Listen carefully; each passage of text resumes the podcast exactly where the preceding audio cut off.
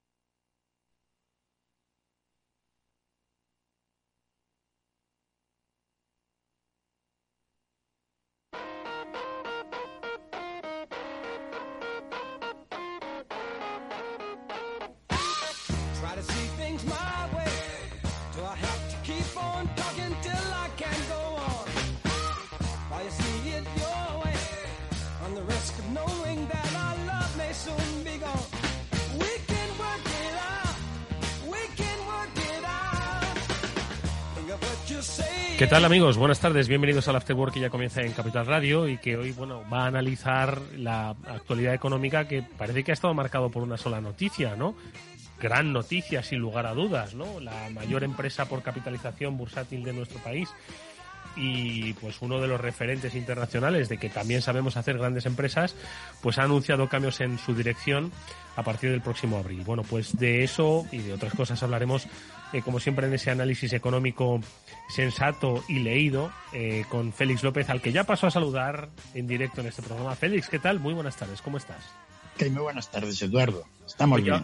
Eh, ahora, ahora me alegra saberlo, a pesar de la Omnicron, que madre mía, qué inquietante es, qué labor la de los medios de comunicación de mm, sosegar, informar y, por supuesto, contar con total claridad y transparencia lo que supone pues esta nueva variante que se suma a otras nuevas variantes, ¿no?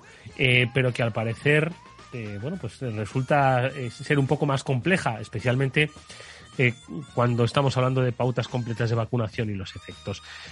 bueno, pues em, si quieres hablamos también de la Omicron un poco, pero vamos, yo, yo quiero hablar de la noticia del día, Félix, pero que se suma a otras noticias. Ojo, eh, que, que el árbol no nos impida ver el bosque, y es que el bosque es que tenemos una inflación pues muy parecida a la de 1992. Yo en el año 92 pues tenía otros intereses, la verdad, que no tenían mucho que ver ni con la inflación, ni siquiera con el periodismo. Eh, no los voy a contar aquí porque eran intereses de adolescencia, ¿no? Eh, pero, pero supongo que la inflación de entonces a mis padres pues les hacía bastante pupa, ¿no? Eh, con respecto a, a, los precios, ¿no? De las cosas. Y hoy pues está pues muy cercana a la de entonces, ¿no? entonces, quiero decir que, que, que, el bosque y que el árbol no nos impida ver el bosque de la inflación y también ojo del salario, porque también el Instituto Nacional de Estadística daba unos datos estas, esta semana eh, eh, sobre el salario medio bruto en España y es que pues había superado por primera vez los 2.000 euros, cosa que no está nada mal. Entonces, Félix, son muchas raciones, mucho bosque que, que podar eh, eh de análisis económico y no sé por cuál te apetece empezar por donde prefieras, ¿no? Eh, como hay mucho bosque, pues habrá que ir talando poco a poco. Bueno, pues vamos, eh, vamos a talar el de el, el, que acapara hoy todas las portadas, que es el de el de Inditex, ¿no? Que, en fin, yo pues soy de la opinión que, que los mercados han penalizado mucho. ¿Qué, qué mercados? ¿Qué mercados? Esos que, que, están cada día más alejados de la realidad económica. ¿Han penalizado mucho esta decisión o, o creen eh, o dicen que, que, han penalizado mucho esta decisión? Pero al final hasta dentro de un año, pues, o dentro de dos años no se verá si realmente la decisión ha sido una decisión acertada, ¿no? Félix, ¿tú qué opinas? A ver. Bueno, pues no mucho, en el sentido de que, bueno, los mercados no les ha gustado, ¿no? Quizá, pues consideran que es una persona que no tiene la suficiente trayectoria todavía, pese a que lleva un montón de años en la empresa, ¿no? Sí. Pero digamos a nivel super ejecutivo, lo que ocurre es que yo creo que, que, que, de alguna manera no es el mismo caso que el de Isla, ¿no? Mm. En el sentido de que, digamos, la gente va a tener por debajo, quizá va a tener más poder, ¿no? Esa es la idea que me da de cómo parece que están reorganizando la empresa, ¿no? Pero bueno, no. Te...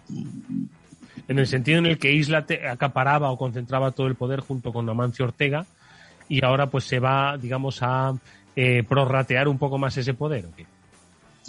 Sí, entre otras cosas, un poco pues de la forma en que parece que se está reorganizando la empresa, ¿no? Con el nuevo director general y luego pues todo, todo la resignación de puestos, ¿no? Y, y bueno, yo creo que, que, efectivamente el mercado pues lo que ha visto es que no habría otra persona quizá más competente para estar al frente de la mayor empresa de España no competente en el sentido de que yo la verdad no, no tengo ninguna opinión ni a favor ni en contra, ¿no?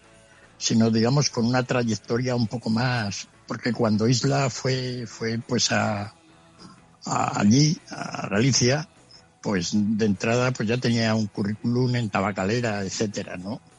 Brillante en un puesto ejecutivo de una empresa, digamos, significativa. Pero bueno, no sé, eh, muy confiado debe estar el padre, ¿no? Y, y, esperemos que todo vaya bien. Igual, pues de alguna manera, esto hace que Inditex se reinvente de alguna manera desconocida, ¿no? Todo esto del comercio electrónico, las situaciones modernas, etcétera. Ahí yo no puedo, no puedo opinar mucho, ¿no? Porque no, no, no estás dentro de cómo está todo ese organigrama. En cualquier De caso, todas formas- perdona, Sí. Félix, sí, sí, continúa. No, de todas formas, en estas empresas grandes, pues esto de, de- de- de las decisiones de sucesión, digamos, dinásticas, pues eh, empiezan a parecer raro. No, es decir, que antiguamente pues era lo normal, ¿no? Las empresas en que, oye, los padres iban, los hijos iban Mm. sucediendo a los padres, pero ahora pues cada vez es más raro, ¿no? Y yo creo que eso es un poco lo que el mercado ha vislumbrado, Mm, ¿no? De alguna manera. Ha sido un vislumbre reducido. mm. Quiero decir que tampoco es que la empresa se haya, las acciones se hayan hundido, ¿no? Se han podido caer también porque acompañaba hoy, hoy no ayudaba el coronavirus tampoco, ¿no? Sí. Así que ya veremos, ¿no? En cualquier caso, como decimos, bueno, pues esto lo dirán las, las, las, las cifras en los próximos años, ¿no? Eh, lo que sí que está claro es que Inditex es un, es un caso de, de, de estudio, caso de éxito para las escuelas de negocio en las que tú impartes eh, eh, clase, Félix. Y a mí me gustaría preguntarte por, por qué es lo que más te llama la atención de Inditex como empresa, eh, por de las muchas empresas ¿no? que has visto, que has analizado, sobre las que has leído, multinacionales americanas, ¿no? Yo creo que es el, la gran multinacional, ¿no? Eso, esta sí que es una multinacional, ¿no? Como siempre hemos dicho, ¿no? Que hay multinacionales de, de alemanas, ¿no? En- estadounidenses. Pues Sí, esta es la gran multinacional española, ¿no? ¿Qué es lo que más te ha llamado la atención de, de la historia de Inditex? Bueno, volviendo a lo de las multinacionales, es casi la única empresa en los últimos ya 20 o 30 años yo creo que ha tenido una capitalización grande en, Europa. Es decir, no hemos sido capaces los europeos de generar empresas pues como si han sido capaces los estadounidenses, ¿no? Con las nuevas tecnologías. Esto de Inditex pues no parece una nueva tecnología, salvo que siempre se ha valorado pues todo el aspecto logístico, es decir, de gestión de la cadena de suministro desde la producción hasta las ventas y luego la rapidez pues con la cual siempre en las tiendas han sido capaces de innovar en cuanto a diseño y de alguna manera desde, desde que se toma la decisión de yo lo vi ahí en Arteiso, ¿no?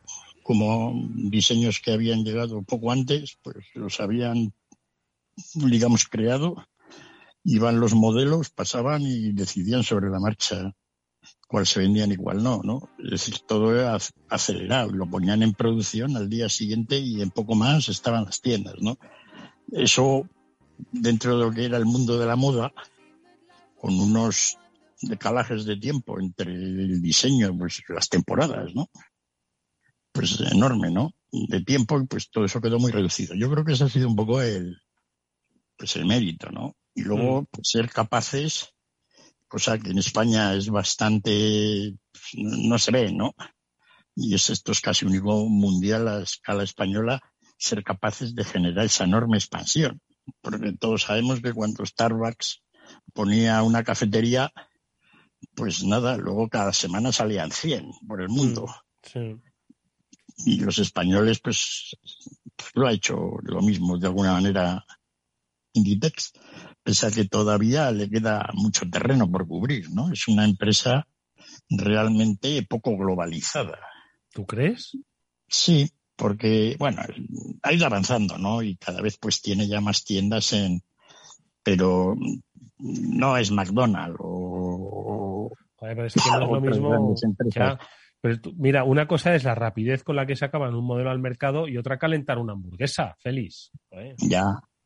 Y es más fácil hacer, digamos, desarrollo de negocios donde todo lo puedes tener localmente, ¿no? Inditex, pues, no tiene tan fácil el suministrar productos a todas las tiendas del mundo. Hay, hay aduanas, hay líos, ¿no? Pero, pero todavía, pues oye, en mercados enormes como Estados Unidos o China, por poner quizá los dos más relevantes, pues todavía, digamos que tiene un campo muy amplio, ¿no? No tiene, digamos, la presencia que puede tener en algunas zonas europeas, España fundamentalmente, Francia, etcétera, ¿no? Tenía que mirarlo un poco más con detenimiento últimamente, porque hace tiempo que no lo veo, un poco cómo ha ido el desarrollo último de... Mira, veo aquí una información, es, es, cierto que es de hace dos años, no, no está actualizada, es la primera que, que he encontrado. Estábamos hablando a finales de 2017 de 7.300 tiendas, claro, casi, casi 7.300 tiendas. España y Grecia es donde eh, más abrió en el año 2016 el grupo, pero España es donde, donde, más, eh, donde más tiendas tiene actualmente. Seguida de China. ¿eh? Esto era en, cifras de, 2010, de 2017, sí. Inditex, el grupo Inditex de todas las marcas. Sí, porque tiene, pues eso, es decir, que, que, un país pequeñito como España comparativamente, pues sea todavía el lugar de más presencia, ¿no? Pues da un poco la idea, ¿no? Pero yo con esto no quiero decir nada, ¿no? Tiene un mérito enorme como todo se ha ido desarrollando esto. Y además una de las cosas que, que yo creo que Inditex la gente siempre consideraba era que, que, bueno, pues siempre ha sido un poco caro comprar Inditex. Tú mirabas los resultados y bueno, la empresa ganaba dinero, pero veías lo que valía en bolsa y lo que te costaba comprar una acción y como que te ¿no? inhibías. Un poco como Amazon, que siempre ha sido la típica empresa que siempre que se analiza, pues no, parecía buena idea comprarla, ¿no? Pero yo creo que la gente estaba valorando pues qué bien lo hacían y la capacidad todavía de mercado que le quedaba en el mundo. Un poco como Amazon ahora, ¿no? Es decir, que pese a que Inditex pues siempre ha tenido más capacidad de generar beneficios reales sobre la marcha que los que ha tenido Amazon, ¿no? Sí, hubiera sido interesante ver qué podría haber sido Inditex con una, digamos, eh, más amplia gama de productos para vender, ¿no? Mm. Porque, porque, porque efectivamente, pues todo el tema logístico parece que lo bordan. Mm. Bueno, pues eh, esto es lo que ha ocurrido en, eh, bueno, lo que va a ocurrir. Se ha anunciado hoy, pero los cambios, como decimos, no serán efectivos hasta, hasta eh, lo diré, hasta abril de, 2000, de 2022, del próximo año. Eh, Félix, vamos a hacer una brevísima pausa. Enseguida quiero que escuches también una iniciativa eh, eh, de la Fundación A la Par para formar de formación, que vamos a comentar con, con una de sus, de sus responsables. Y luego seguimos hablando de, de, de un poco de, de lo diré, de inflación y de salarios que me apetece retrotraerme hasta el año 1992. No te vayas, ahora volvemos. After Work con Eduardo Castillo. ¿Te interesa la bolsa? Compra y vende acciones o ETFs con 0 euros de comisión hasta 100.000 euros al mes con XTB. Vente al broker mejor valorado por sus más de 300.000 clientes según Investment Trends y al mejor broker para operar según Rankia. xtb.es. Riesgo 6 de 6. Este número es indicativo del riesgo del producto, siendo uno indicativo del menor riesgo y 6 del mayor riesgo. FinanBest, gestor automatizado líder en rentabilidad en 2019, 2020 y 2021 de acuerdo con expansión All Funds. Planes de pensiones y carteras de fondos de inversión indexados y activos. Rentabilidades pasadas no garantizan rentabilidades futuras. FinanBest, líder digital en inversión.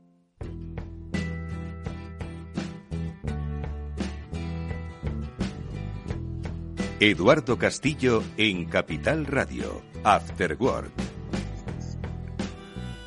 Bueno, pues eh, hace unos pocos días se presentó un interesantísimo programa eh, llevado a cabo por la Fundación A la Par con el apoyo de Benepa Paribas que eh, quiere bueno pues dar formación a personas con discapacidad intelectual. El programa es un programa de formación posobligatoria. obligatoria y más detalles del mismo queremos conocer con la ayuda de Carmen Pérez Anchuela, que es directora de Formación y Empleo de la Fundación A la Par. Eh, Carmela, ¿qué tal? Buenas tardes, bienvenida.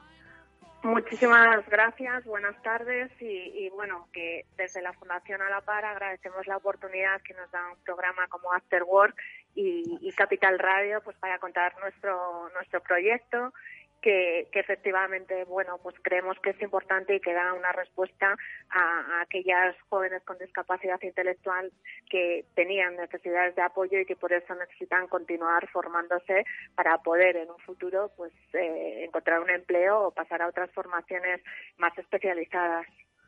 Nosotros, Carmela, estamos encantados, sobre todo de que lo que nos vayas a contar pueda ser motivador e inspirador para otra gente que nos está escuchando, gente del mundo de la empresa, pues que eh, tome iniciativas, iniciativas de apoyo y de implementación, pues de este tipo de programas. Porque ¿en qué consiste exactamente este eh, programa eh, formativo posobligatorio? Carmela, cuéntanos, el Compás a la Par BNP Paribas.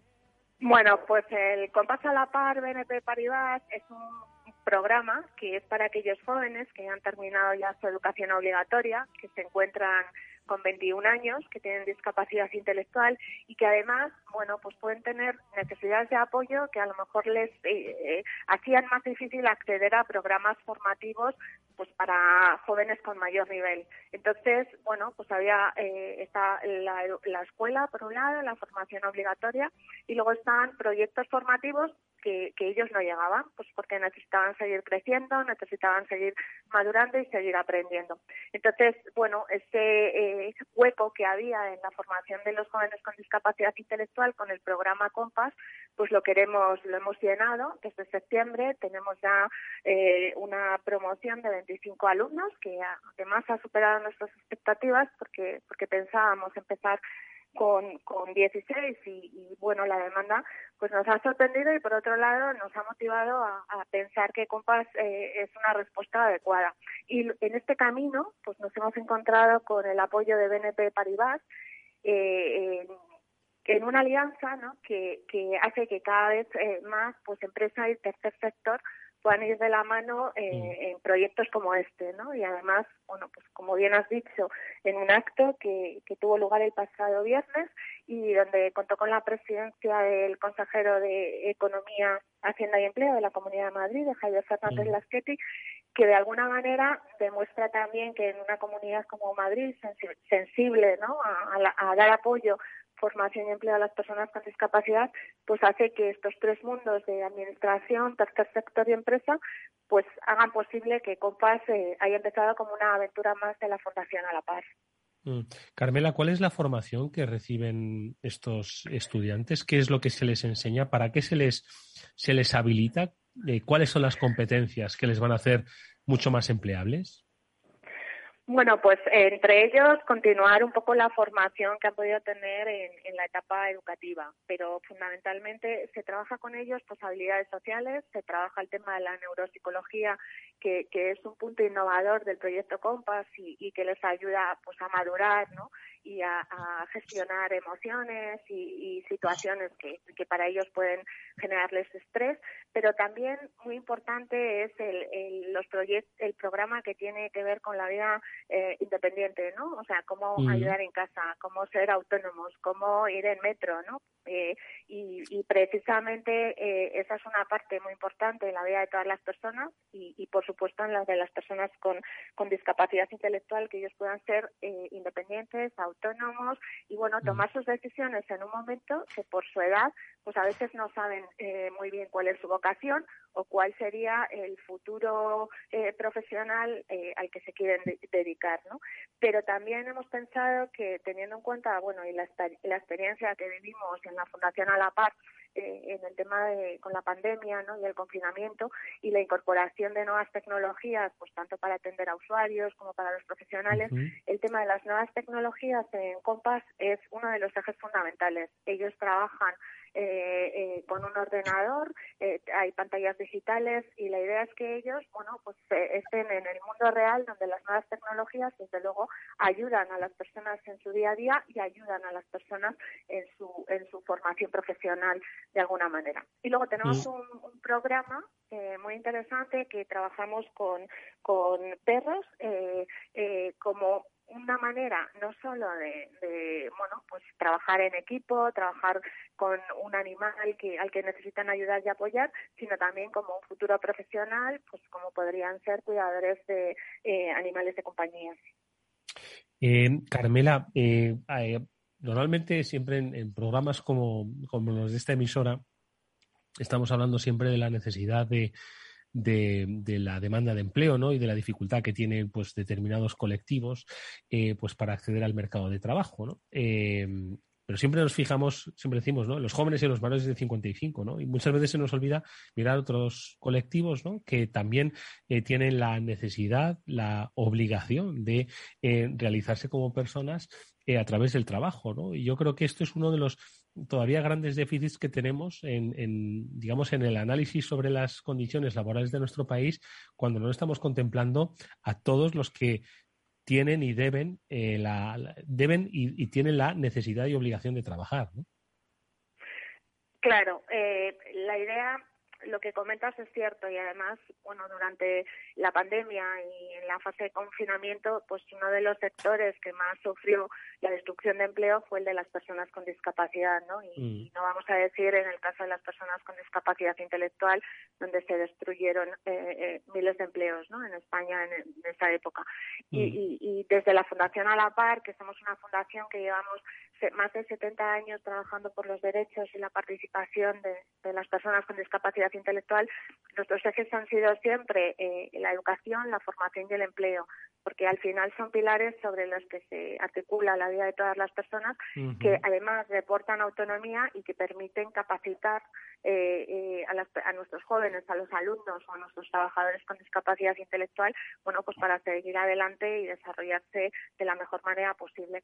Entonces, eh, creemos que, la parte de formación, la parte de empleo, no es posible solo desde iniciativas del tercer sector. Es importante contar, desde luego, con el apoyo de las administraciones, pero también, y cada vez más, y esto, esto también es importante, y lo decía nuestra presidenta en este acto de presentación, a Modena Martorell, bueno, pues eh, parece que los mundos empresa y tercer sector cada vez están más cerca, cada vez van más confluyendo más y luego cada vez tenemos empresas eh, eh, más responsables socialmente y este es el caso de BNP Paribas, que, apostó desde el principio y ha estado siguiendo todas las etapas del proyecto, pero que desde luego es el caso de otras muchas empresas y que también eh, eh, desde este desde esta oportunidad que, nos dais en el programa, pues animar a otras muchas a que participen en proyectos, que, que den formación, que den empleo, porque al final es la mejor política social que se puede hacer, es una política que enriquece, que es sostenible, porque al final convierte a las personas con discapacidad en ciudadanos que contribuyen a la riqueza a la sociedad, que pagan sus impuestos, que consumen.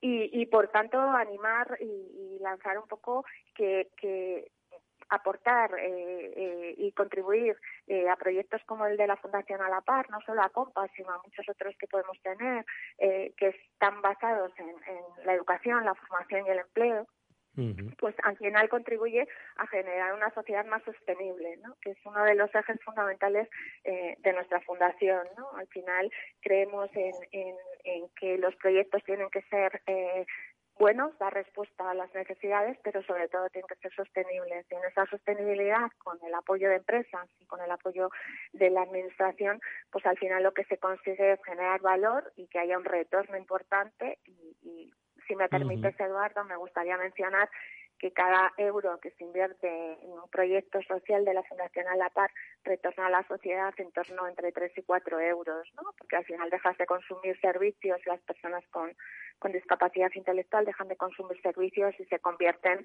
en ciudadanos que aportan, ¿no? que aportan riqueza, aportan valor y diversidad. ¿no? Y creo que eso es importante para que otras empresas, bueno, pues se animen a colaborar no solo con la Fundación A la Paz, sino con el tercer sector y en algo tan importante como has dicho tú, que es generar empleo, ¿no? que al final el empleo es lo que nos dignifica a todos y además es uno de los objetivos por lo que todos ahora mismo con los objetivos de desarrollo sostenible estamos trabajando. ¿no?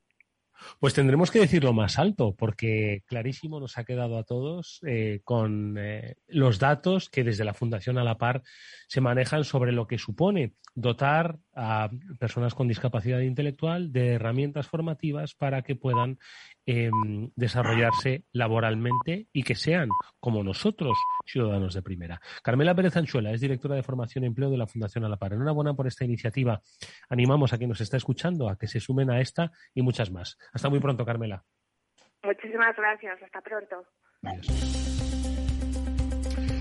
Y un consejo que os damos, si inviertes en bolsa, esto te va a interesar. XTB tiene la mejor tarifa para comprar y vender acciones y ETFs cero comisiones hasta 100.000 euros de nominal. Si inviertes en bolsa o quieres empezar más sencillo imposible, entras en xtb.es, abres una cuenta online y en menos de 15 minutos compras y vendes acciones con cero comisiones. Además, la atención al cliente es en castellano y está disponible las 24 horas al día. ¿A qué estás esperando? Ya son más de 300.000 clientes los que confían en xtb.es. Riesgo 6 de 6, este número es indicativo del riesgo del producto, siendo uno indicativo del menor riesgo y 6 del mayor riesgo.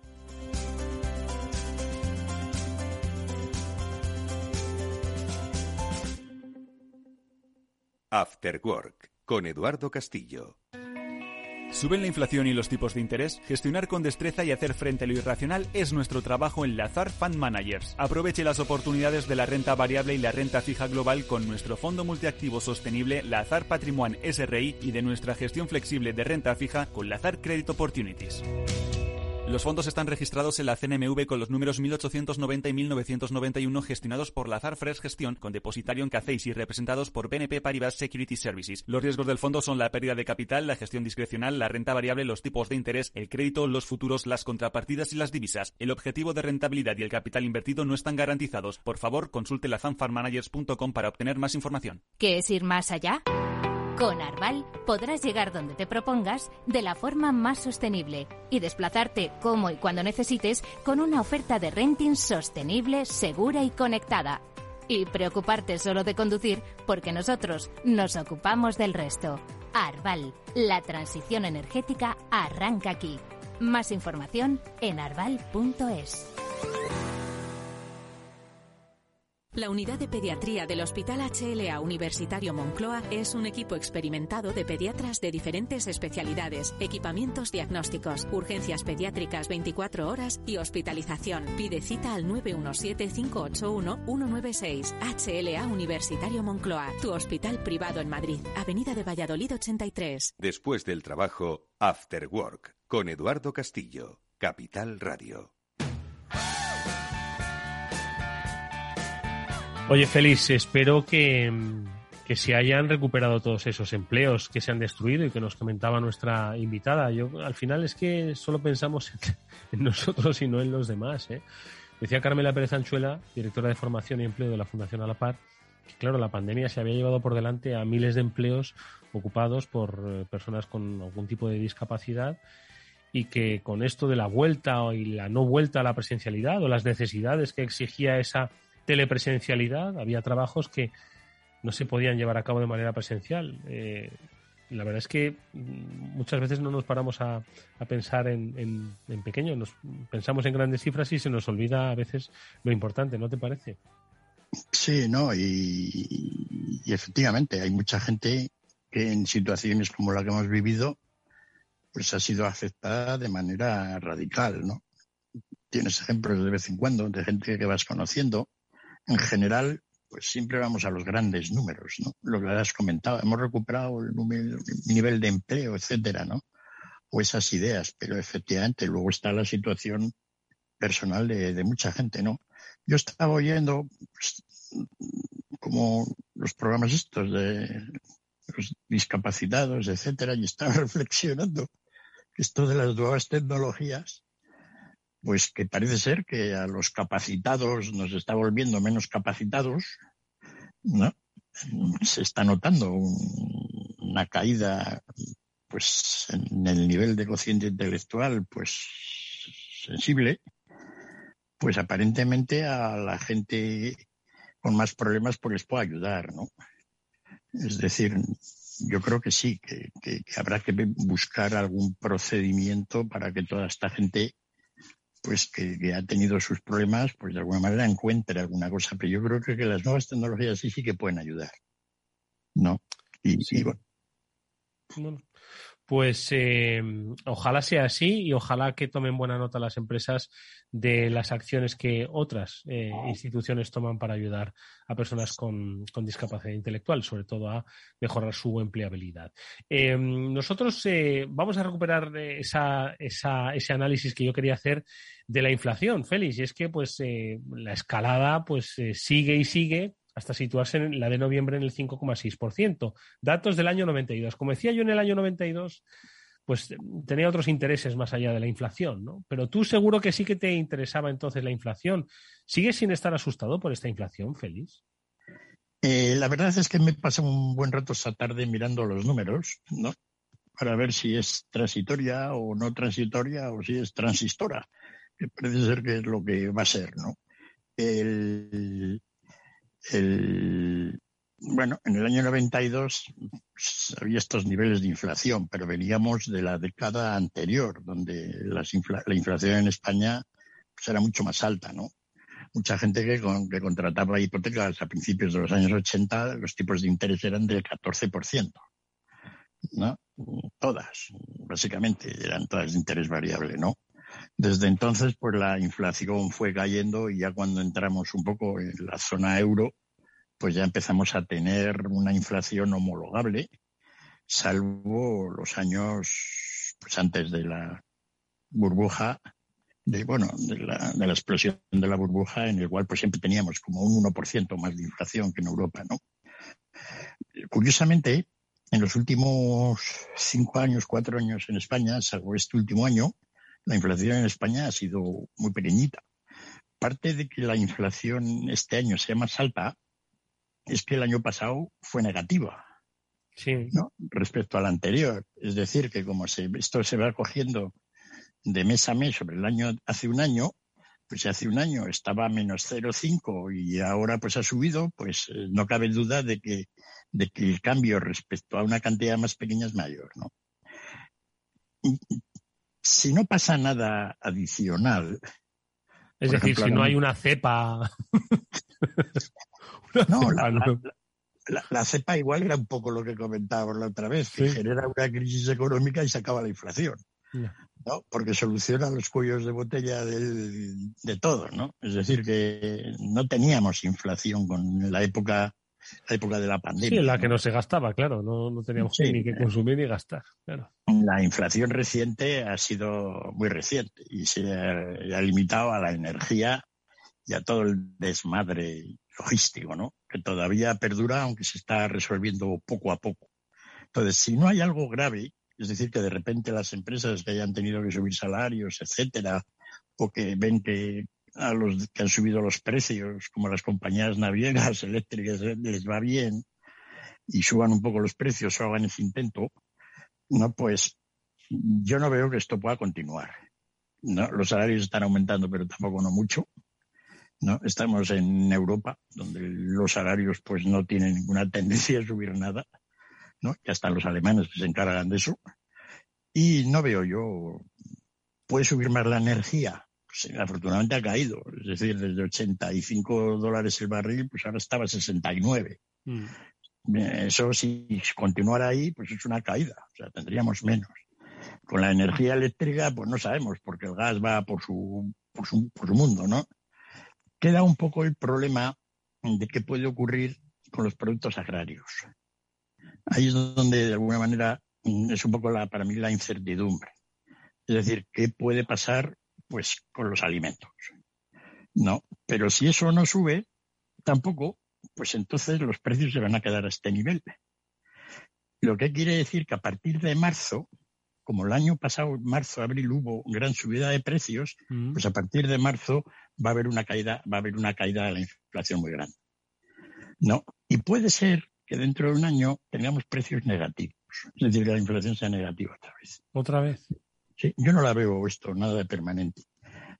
Pese a que hoy el señor Powell, no, pues nos ha dicho que esto de, de la Omicron, pues que, que podía hacer que la inflación fuera más permanente, que podría considerarse. Pero como el mundo es así de complejo, incluso para Powell, poco después ha dicho que de todas formas confía que dentro de unos meses la inflación caiga. Así que es muy difícil porque eh, en la misma frase dice que puede subir y que puede bajar. Claro, yo creo. También lo puedo decir yo. Es verdad, está todo. Y eso es lo que el Banco Central tiene esa habilidad pero yo creo que no, que va, a caer, no, no va a ser nada permanente.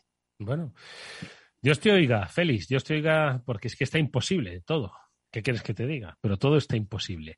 Eh, un otro tema, último que quería comentar contigo, que ahora, por cierto, voy a saludar a Pablo Sanemeterio, que ha estado esta mañana en las, eh, en las jornadas STIC, en el arranque de las jornadas STIC. Ya sabéis que son eh, la cita ¿no? por, por excelencia del, del, mundo de la ciberseguridad que organiza el Centro Criptológico Nacional. Y allí se han dicho cosas interesantes, un poco de qué es lo que se van a decir más cosas y allí vamos a estar, ¿eh? miércoles, jueves y viernes.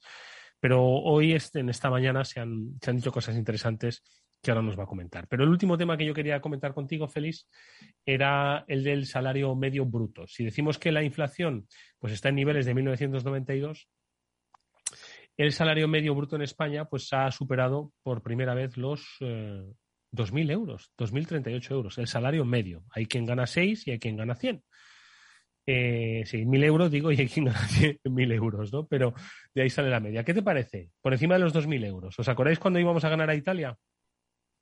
Mm, tendría que ver esas cifras, ¿no? Porque sí, 2.000 y el coste laboral medio 2.500 euros, poco más, ¿no? Sí, ahí andamos, pero llegamos, esa cifra no ha cambiado mucho en, 10 años. Quiero decir que... En 10 años sí, vamos a ver, es cierto. Quiero decir, en el salario medio, veo aquí un fantástico gráfico de, de cinco días, en 2010 estaba en 1.841 euros aproximadamente. Hmm. Y en 2013 eh, en 1.800. El salto a los 1.900 lo hemos dado en 2018, que entiendo que es el relativo a las subidas de los salarios mínimos, y a los 2.000 que hemos llegado ya en, en 2021. En 2020, perdón, es el, el dato de 2020. Sí, ha subido un 10% en 10 años, ¿no? Es básicamente en cuanto, y eso a, niveles de, salario real, pues incluso un poquitín más bajo, ¿no? Porque en los últimos años apenas ha habido inflación, salvo este año, desde hace cinco o seis años, pero a principios de, la década de los del 2010, 2011, pues tuvimos allí unos puntos, ¿no? Es decir, en España seguimos con todo plano a nivel salarial pues desde hace efectos prácticos, pues desde la crisis de, del 2008 hemos perdido pues ya la década totalmente perdida, ¿no? Y además, pues si lo vemos objetivamente, el próximo año parece que tampoco, ¿verdad? Y al siguiente no somos muy optimistas. Es decir, estamos en una senda pues de absoluta digamos, estasis, todos parados, ¿no? A la hora de, generar, pues, mayor bienestar para, para el país. Bueno, un poco así, ¿no? Vamos mejorando un poco durante unos años, luego engrasamos por alguna mala suerte, pues otra crisis, ¿no? Y así ya llevamos un ratillo, ¿no? Es cierto que en Europa, pues oye, les ha ido mejor, ¿no? Es decir, pues con los italianos y los griegos pues compartimos un récord ¿no? realmente brillante a la hora de, destacar en estos temas, ¿no? Con todo lo que se podía hacer en España, ¿no? La gente pues, que todavía pues, puede tener empleo y las empresas, ¿no? Pero no, no nos hemos sido capaces de manejar macroeconómicamente bien la economía. Bueno, pues eh, eh, ahí está el dato. Eh, ojalá la gente lo sienta así en su bolsillo. Lo que pasa es que la inflación se va a comer esa subida que le vamos a hacer. Así que, bueno, pues ya otra vez será. Feliz, te recomiendo que escuches lo que nos va a contar ahora Pablo Sanemeterio, que ha estado esta mañana en las jornadas STIC, en el arranque de las jornadas STIC en Kinépolis, las jornadas organizadas por el Centro Criptológico Nacional, que seguro que han dicho muchas cosas que nos interesan a todos, porque al final todos estamos en lo digital y de lo digital es de lo que se ha hablado, sobre todo de proteger lo digital. Vamos a saludarle enseguida. After Work con Eduardo Castillo.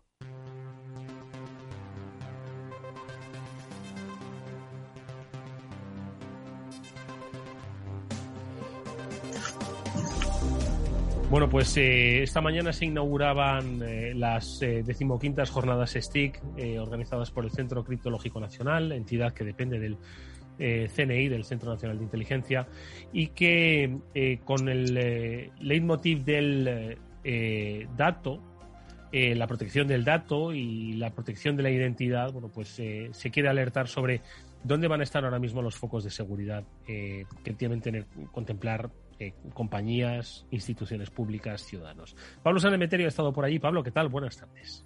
Buenas tardes, Eduardo. Pues muy bien. Hemos pasado ahí una, mañana bastante intensa con, ciberseguridad como con el tema central y con la inauguración en la sesión plenaria con las autoridades de, este evento de referencia que, por darte un dato, eh, tiene registrados a 4.500 asistentes es un, es un buen dato, obviamente, ¿no? Que dice mucho sobre el interés que ahora mismo creciente en el mundo de la ciberseguridad. Eh, han estado hoy autoridades, ¿no? La secretaria de Estado, directora del CNI, ha estado la ministra de Defensa, está el presidente de Telefónica. Un poco qué es lo que se ha dicho, qué es lo que se ha comentado. Luego ha habido, por supuesto, pues más charlas, ponencias técnicas, ¿no? Pero un poco en general, ¿qué es lo que se decía a propósito de qué momento está viviendo la ciberseguridad?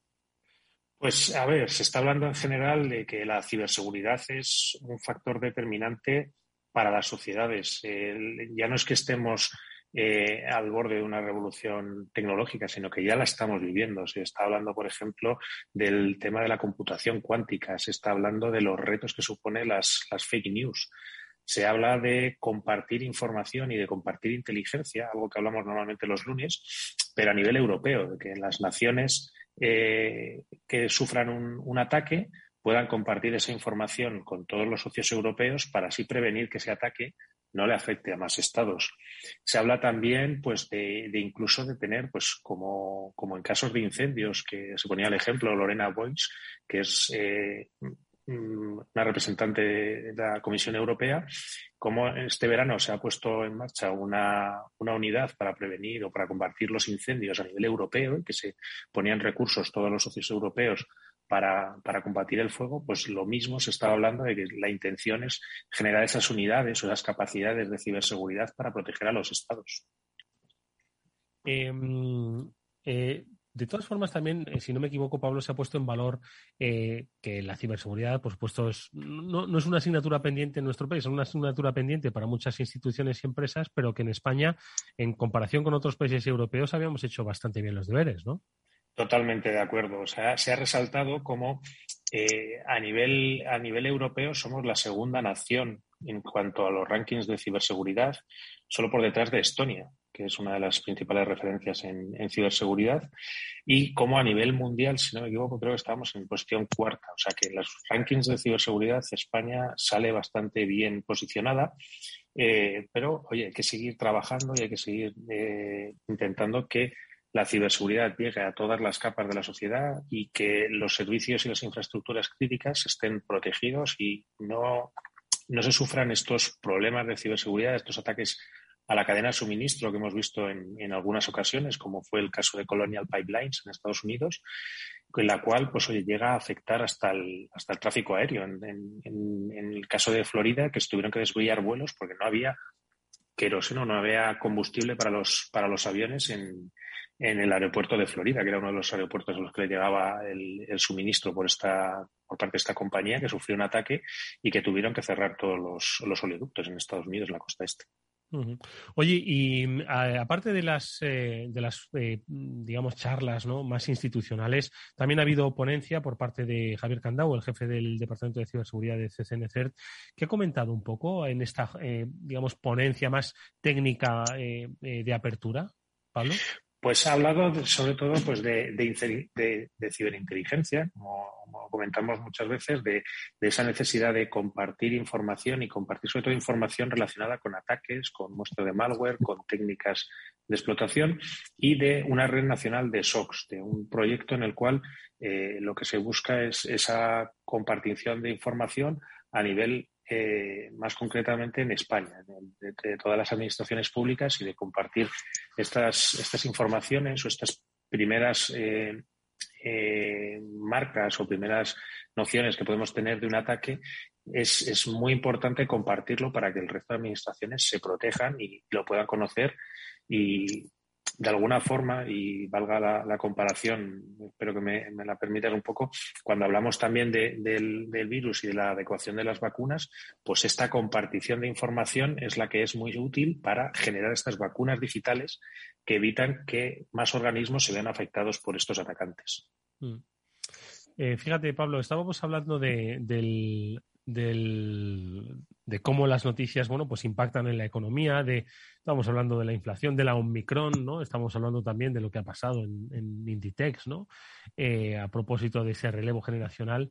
Eh, ¿Cuándo la ciberseguridad va a impactar en los mercados de la misma forma que lo hacen otros, eh, otros acontecimientos? Porque parece que, que creo que los mercados no sé si se están tomando demasiado en serio que esto de la ciberseguridad es un problema eh, casi tan importante como el que puede ser eh, que paraliza una pandemia eh, sanitaria.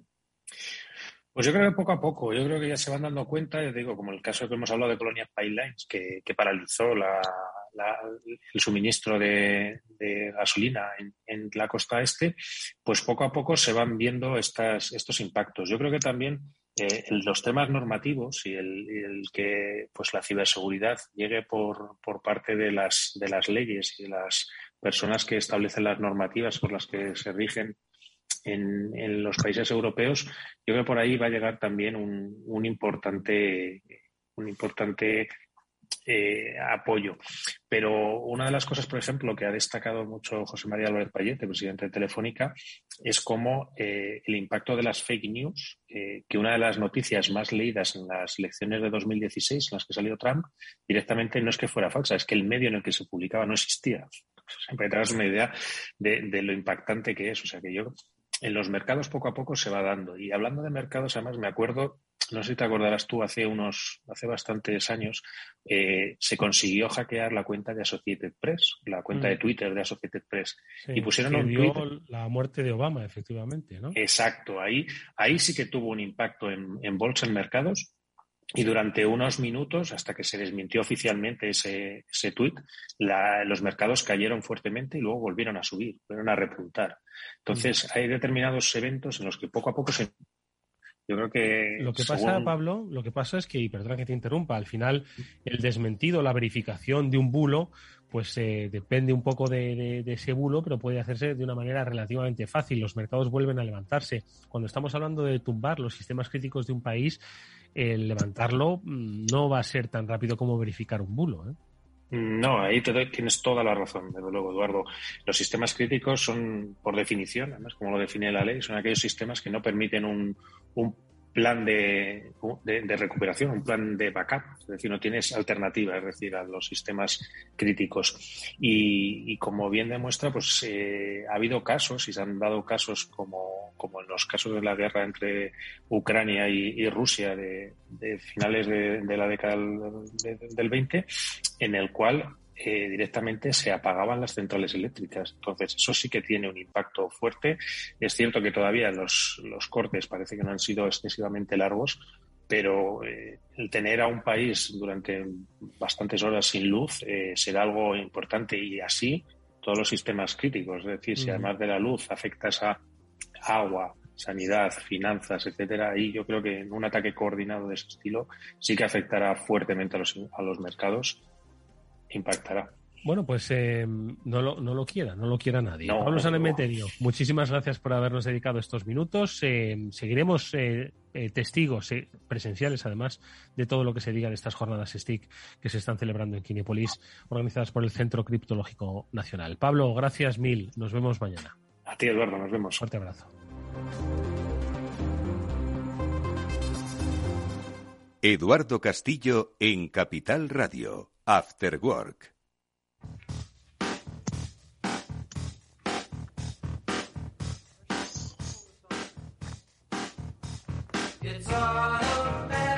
Bueno, pues eh, Félix, nos queda nada, un par de minutos pues para ir despidiéndonos. ¿Te, he puesto el miedo en el cuerpo? No, a ti no te, se te pone el, miedo en el cuerpo por nada, ¿eh, Félix? No creas, estaba yo ahora pensando entre Ucrania y Rusia y dado lo habilidosos que son unos y otros en el ejercicio de la guerra, deben estar peleando a muerte ahora.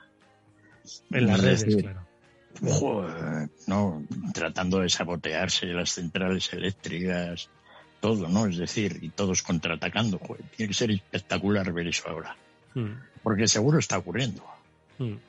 Es Sí, decir, hay, una, hay una lucha de teclas, ¿verdad? Ahora mismo, ¿no? debe haber una lucha de teclas tremendo, ¿no? Madre mía. Y, y sí, eh, y en muchos otros sitios, me imagino, ¿no? De alguna manera, la sangre al río está llegando poco para lo que podía ser esto, ¿no? Porque ocurren casos, ¿no? Como lo que contaban de, de- de- de los oleoductos en Estados, En Estados Unidos, ¿no? Unidos. Que efectivamente durante unos días tuvo a la parte de Estados Unidos realmente con problemas, ¿no? Y lo mismo podría ocurrir en cualquier otro país, situaciones críticas, fíjate, la red de gas española o la red eléctrica o, o ataques a los bancos, ¿no? Mm. En fin, que, que sí, la verdad es... Bueno, ¿Tú qué- pues ¿Crees, indica- que, ¿Crees que, va- que se va a producir algo de esto, Félix? Sí, porque hay mucho, hay mucho malo en el mundo. No. Es decir, hay un experimento de los niños, pues que el 10% de la gente del mundo, pues oye, eh, tiene tendencias, digamos, criminales. No, por hablar así de una cifra general. Yo creo que en eso pues estaríamos todos más o menos de acuerdo. ¿No? Hay gente pues, mala en el mundo y entonces pues esa gente pues, necesita ejercitarse, ¿no? En su actividad normal. Y bueno, pues así llevamos decenas de miles de años la humanidad, ¿no? Y ahora estamos en esta guerra de, de, de, pues oye, de, pues fíjate lo que va a ser también el control de los drones, ¿no? Mm. Que es un tema también informático, de alguna Mm. manera. Controlar el espacio aéreo para que no te venga un dron que en vez de una pizza te trae Sí, una bomba, te trae TNT.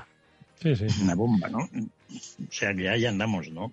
Bueno, recuerdo que en el, en el programa que desarrollamos con Pablo y con Mónica los lunes, el Cyber After Work, trajimos una vez a un especialista en, en drones y nos habló de cómo a través de un dron eh, se elevó hasta un piso X y a través de una red wifi, pues hackeó una red wifi de una planta, de, de un edificio.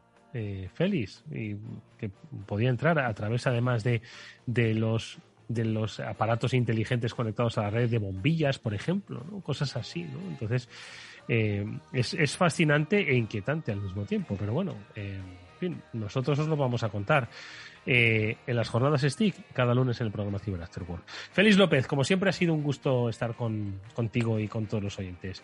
Muchas gracias, eh, cuídate mucho, nos vemos la próxima semana. Gracias, saludos a todos. Y a ustedes que nos vamos. Hasta mañana que volveremos a la misma hora. No obstante, estad pendientes de la programación de Capital Radio, que habrá eh, píldoras sobre qué es lo que se están contando en las jornadas STIC de ciberseguridad. Hasta entonces.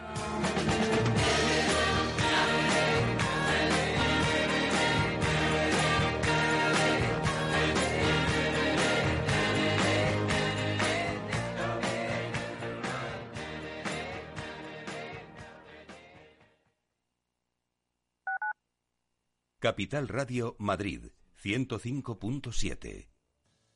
En Madrid tienes mil tiendas donde comprar. Y también un restaurante al que siempre quisiste ir. Un monumento que estás deseando fotografiar. Y un museo que no te cansas de visitar. Porque cada vez que vienes encuentras mil y una experiencias que hacen tus compras únicas. Madrid, mil y una compras. Comunidad de Madrid. Es el momento ideal para convertir esa puerta rota en una mesa alrededor de la que celebrar el próximo cumpleaños del peque de la casa. No la entierres en el vertedero. Ya es hora de reciclar. Coloca cada residuo en su contenedor o llévalo al punto limpio más cercano y participa en la economía circular. Comunidad de Madrid. Si quieres risas, abrazos y poder reunirte con tus amigos y familiares esta Navidad, responsabilidad. Vacúnate. Ventila muy bien los interiores antes, durante y después. Y ponte la mascarilla si te reúnes con no convivientes. Comunidad de Madrid.